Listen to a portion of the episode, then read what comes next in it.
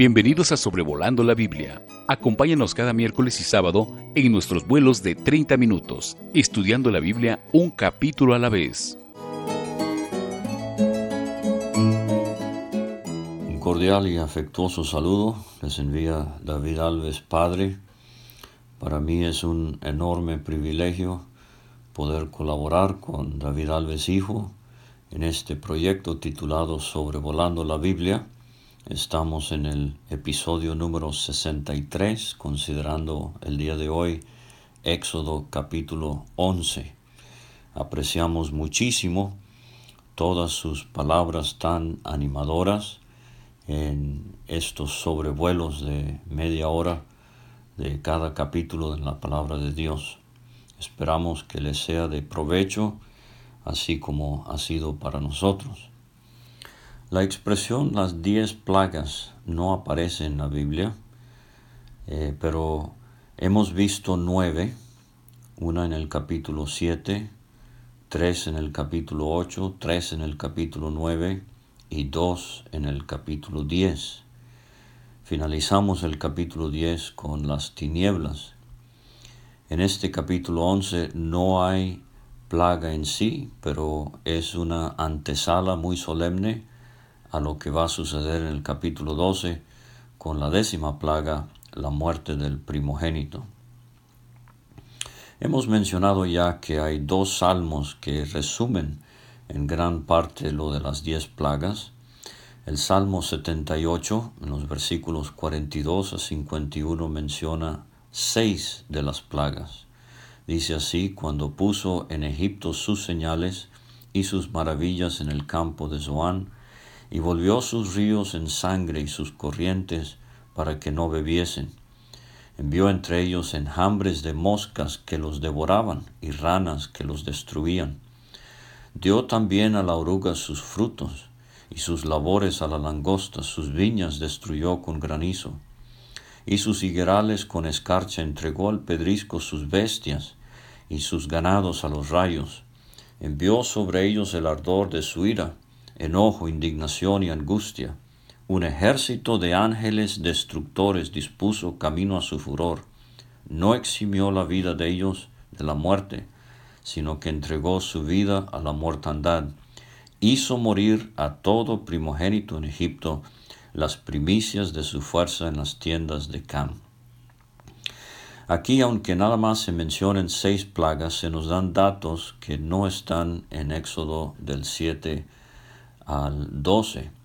Por ejemplo, resalta en el Salmo 78 que Dios envió un ejército de ángeles destructores.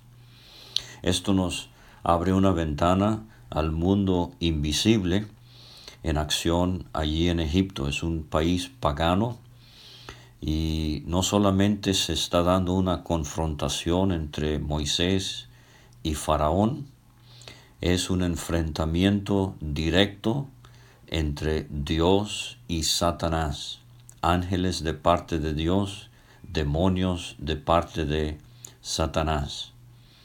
Moisés está de parte de Dios, Janes y Jambres están de parte de el diablo, como dice Pablo en 2 Timoteo capítulo 3. Pero debemos percatarnos del hecho, y de esto nos habla Pablo a los Efesios en el capítulo 6, que en nuestros días también, hoy, 20 de abril 2021, eh, a todo nuestro alrededor, aunque no podamos verlo, hay un enfrentamiento muy real entre el reino de Dios y la potestad de las tinieblas. Y debemos entender esto.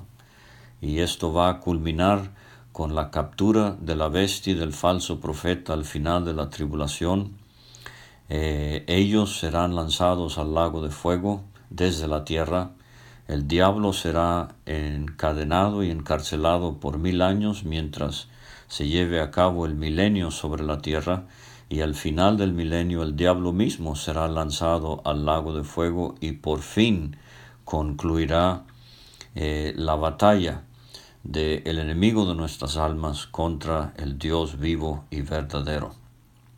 Otro salmo que habla de las plagas en Egipto es el Salmo 105, versículos 28 a 38, y se mencionan ocho plagas. puso en ellos las palabras de sus señales, dice, y sus prodigios en la tierra de Cam. Envió tinieblas que lo oscurecieron todo, no fueron rebeldes a su palabra. Volvió sus aguas en sangre y mató sus peces, sus, su tierra produjo ranas hasta en las cámaras de sus reyes. Habló y vinieron enjambres de moscas y piojos en todos sus términos, les dio granizo por lluvia, llamas de fuego en su tierra, destrozó sus viñas y sus higueras, y quebró los árboles de su territorio, habló y vinieron langostas y pulgón sin número y comieron toda la hierba de su país, y devoraron el fruto de su tierra, y hirió de muerte a todos los primogénitos de su tierra, las primicias de toda su fuerza, los sacó con plata y oro, no hubo en sus tribus enfermo, Egipto se alegró de que salieran, porque su terror había caído sobre ellos. Entonces aquí de nuevo hay eh, expresiones que enriquecen lo que se nos ha dicho en el libro de Éxodo. Tinieblas que no fueron rebeldes a su palabra, habló y vinieron langostas es el mismo Dios de Génesis 1 que habla para crear la luz eh, y así sucesivamente. Ese Dios habla y se le obedece, excepto Faraón y su pueblo. Pero eh, Hebreos capítulo 11, versículo 28, eh, destaca esto. Por la fe celebró la Pascua, hablando de Moisés y la aspersión de la sangre, para que el que destruía a los primogénitos no los tocase a ellos. Y en Hebreos 11 se pasa por alto completamente las nueve plagas.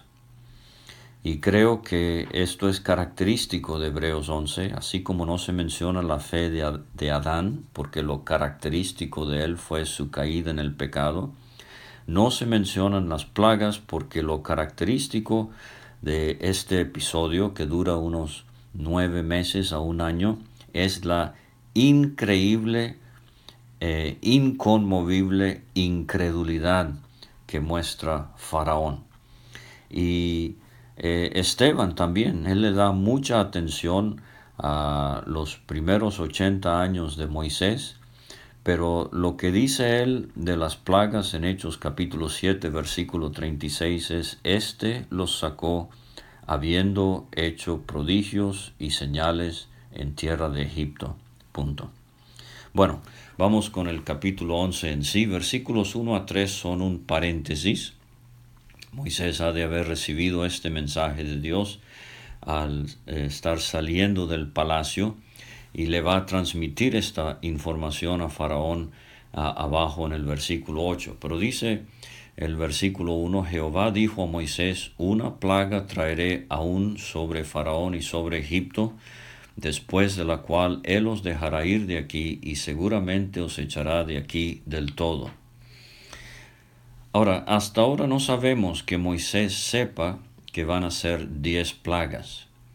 Pero aquí en el capítulo 11 es donde Jehová le dice, una plaga traeré aún. Y como dijimos en la ocasión anterior, diez plagas caracterizan la primera mitad del libro, diez mandamientos caracterizan la segunda mitad del Éxodo. Dice el versículo 2, habla ahora al pueblo y que cada uno pida a su vecino y cada uno a cada una a su vecina alhajas de plata y de oro. Y eh, durante las nueve plagas no, no hemos sabido de comunicación entre Moisés y los israelitas, su propio pueblo. Pero ahora eh, Dios le hace ver que Él va a hablar con su pueblo para animarlos a pedir estas alhajas de oro y plata y vestidos a, los egipcios. Dice el versículo 3, y Jehová dio gracia al pueblo en los ojos de los egipcios. Eh, esto obviamente anticipa lo que va a suceder en el capítulo 12. También Moisés era tenido por gran varón en la tierra de Egipto, a los ojos de los siervos de Faraón y a los ojos del pueblo. Y esto me recuerda de hermosas palabras que se hablan también de Mardoqueo, al final del libro de Esther, cuando al principio, muy rechazado y menospreciado, Mardoqueo llegó a ser grande, buscando el bienestar de su pueblo y hablando paz. Bueno, cuando el mundo y obviamente los creyentes reconocen a un varón que Dios ha usado poderosamente para cumplir sus propósitos. Y lo que estamos viendo es que eh, Dios está cumpliendo lo que él dijo en Éxodo 3, 22 y 23 a Moisés, eh, más o menos un año antes. Él había dicho, yo daré a este pueblo gracia en los ojos de los egipcios para que cuando salgáis no vayáis con las manos vacías, sino que pedirá cada mujer a su vecina y a su huéspeda alhajas de plata, alhajas de oro y vestidos, los cuales pondréis sobre vuestros hijos y vuestras hijas, y despojaréis a Egipto.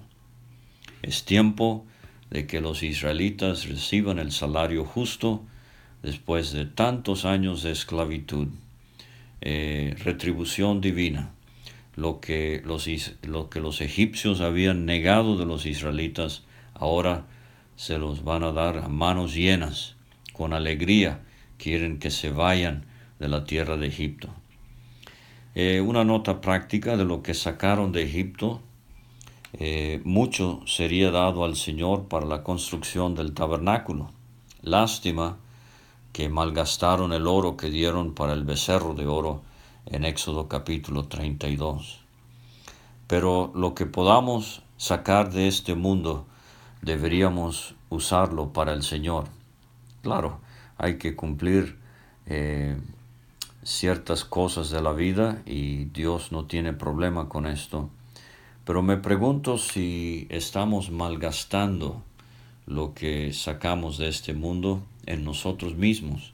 Lo estamos gastando en deleites, como dice Santiago en su epístola capítulo 4. Pedimos, pero pedimos mal porque queremos gastar en nuestros deleites. Eh, quizás no necesitemos una televisión más grande, Quizás no necesitemos otro par de zapatos, pero habrá algo que la obra del Señor sí necesita. Eh, recuerdo las palabras de ese famoso himno de la poetisa de la consagración, Frances Havergal. Ella escribió, quiero consagrarme hoy, sin reservas todo doy, holocausto en el altar, solo a Dios quiero agradar. Y prosigue el himno hablando de mis oídos, mis manos, quiero hacer tu voluntad, esta voz podrás usar, pero aplica la estrofa que dice, mi dinero quiero dar, nardo puro derramar a tus pies, yo sé, Señor, bien mereces lo mejor. Ahora entonces versículos 4 a 7, eh, estas palabras son las últimas palabras de Moisés a Faraón o sea que termina el paréntesis de los versículos 1 a 3. Recuerde que el capítulo 10, eh, después de las tinieblas, versículos 28 y 29, tenemos eh, a Faraón amenazando a Moisés. Retírate de mí, guárdate de que no veas más mi rostro, porque en cualquier día que vieres mi rostro morirás. Y Moisés respondió allá en el capítulo 10, Bien has dicho, no veré más tu rostro. Y es entonces ahora donde Moisés le comunica a Faraón las palabras que él acaba de recibir en los versículos 1 eh, y 2 y 3. Dijo pues Moisés, Jehová ha dicho así, a la medianoche yo saldré por el medio de Egipto y morirá todo primogénito en tierra de Egipto, desde el primogénito de Faraón que se sienta en su trono, hasta el primogénito de la sierva que está tras el molino, y todo primogénito de las bestias. A medianoche, esta medianoche inolvidable en Egipto, de juicio. Hay otras medianoches en la Biblia, por ejemplo en Hechos 16, una medianoche de salvación para el carcelero en Filipos. Pero antes habíamos visto a Moisés saliendo por la mañana para encontrarse a Faraón, por ejemplo, junto al río, o luego eh, en la tarde, pero ahora esta es la única vez que va a suceder algo a medianoche. Moisés y Aarón no van a intervenir para que suceda esta plaga. Dios mismo dice, yo saldré por el medio de Egipto a medianoche. Quiero preguntarle, pensando en Mateo 25, cuando a medianoche se oyó el clamor, aquí viene el esposo, y habían diez doncellas esperando, pero cinco se habían dormido, no tenían aceite. Yo quiero preguntarle si para ese momento repentino, inesperado, eh, la venida del Señor es una figura lo que tenemos allí eh, en cuanto a eh, la parábola de las diez vírgenes. ¿Está usted preparado para ese sorpresivo, inminente, instantáneo momento cuando venga Cristo por su pueblo? ¿Se va a ir o se va a quedar atrás? Piénselo bien primogénito de Faraón, este es el heredero, o sea, e, este es el, el, la persona clave en el país, pero él va a morir. Y el primogénito de la sierva, la persona más pobre. Hay una tradición judía que dice que aunque eran muy muy pobres, estas siervas también se rieron del sufrimiento que había sufrido el pueblo de Israel en la esclavitud. Eh, ellas van a sufrir la muerte de su primogénito también. Las bestias. Recuerde que hemos visto las bestias morir en la quinta plaga con eh, la plaga que las hizo morir, la séptima plaga con el granizo. Eh, cuando cayeron rayos, vimos en el libro de los Salmos. Ahora estamos por ver la décima plaga pero eh, las bestias eran veneradas como dioses. Entonces lo que está haciendo Dios con la muerte del primogénito, aún de las bestias, es mostrándole a los egipcios que su dios toro, su dios carnero, etcétera, etcétera, estos animales que representaban dioses, para nada sirven, para nada ayudan, es el Dios de los hebreos, vivo y verdadero, que va a triunfar sobre Egipto. Dice el versículo 6, habrá gran clamor por toda la tierra de Egipto, cual nunca hubo ni jamás habrá. Hemos visto ya esto antes en la historia de Egipto, un gran clamor jamás conocido. Esta palabra hebrea para clamor es la misma palabra que Dios empleó de su propio pueblo en Éxodo 3.7, cuando le dijo, a Moisés, bien he visto la aflicción de mi pueblo que está en Egipto y he oído su clamor a causa de sus exactores, pues he conocido sus angustias. Querido creyente, el mundo nos hace sufrir y clamamos al Señor.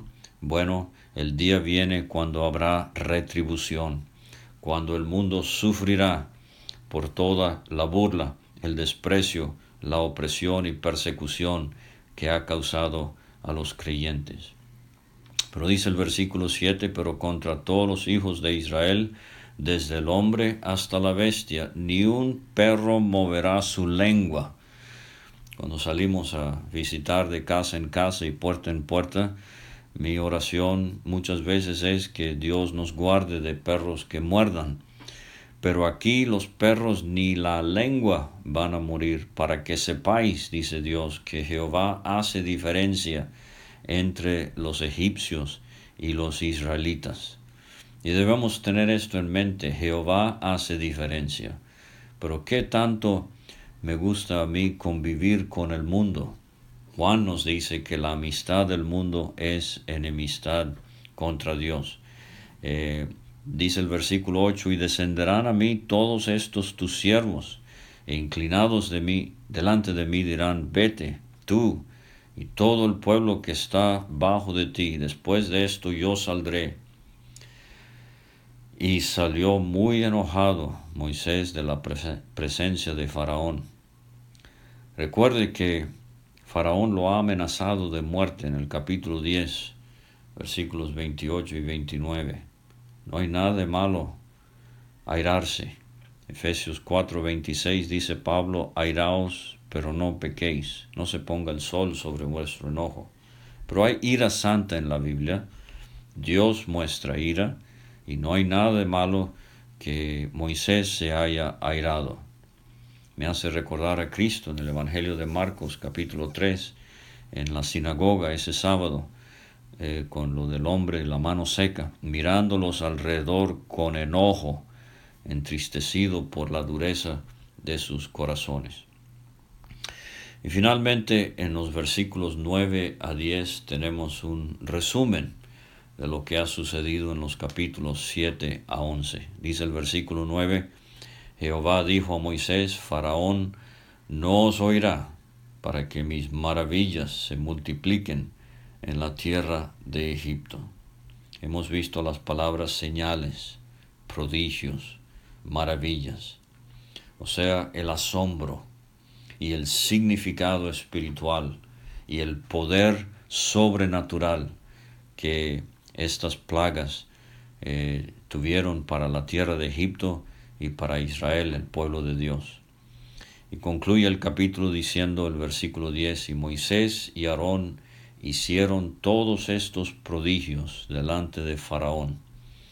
Y hemos notado ya que unas diez veces en el libro, especialmente cuando lleguemos a lo de la construcción del tabernáculo, la obediencia de estos hombres en cuanto a lo que Dios les había mandado hacer. Qué gozo habrá sido para ellos ver el poder del Señor manifestándose en contra del enemigo.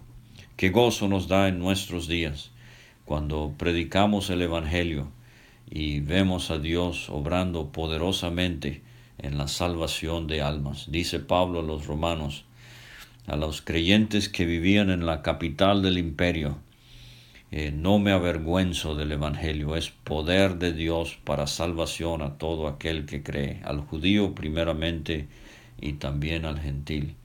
Pero dice, Moisés y Aarón hicieron todos estos prodigios delante de Faraón, pues Jehová había endurecido el corazón de Faraón y no envió a los hijos de Israel fuera de su país. En este caso, no vieron resultados con Faraón. Nuestro trabajo no es producir resultados, es ser fieles en el trabajo que Dios nos ha dado de predicar el Evangelio. Dios es el que obra. En cuanto a las plagas, nos resta el último escenario.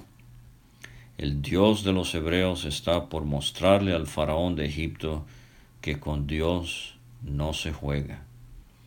Horrenda cosa es caer en manos de un Dios vivo. Ahora, Egipto es el primer imperio mencionado en la Biblia con relevancia al pueblo de Israel. Hay ocho imperios, siete más uno, que destacan en las escrituras.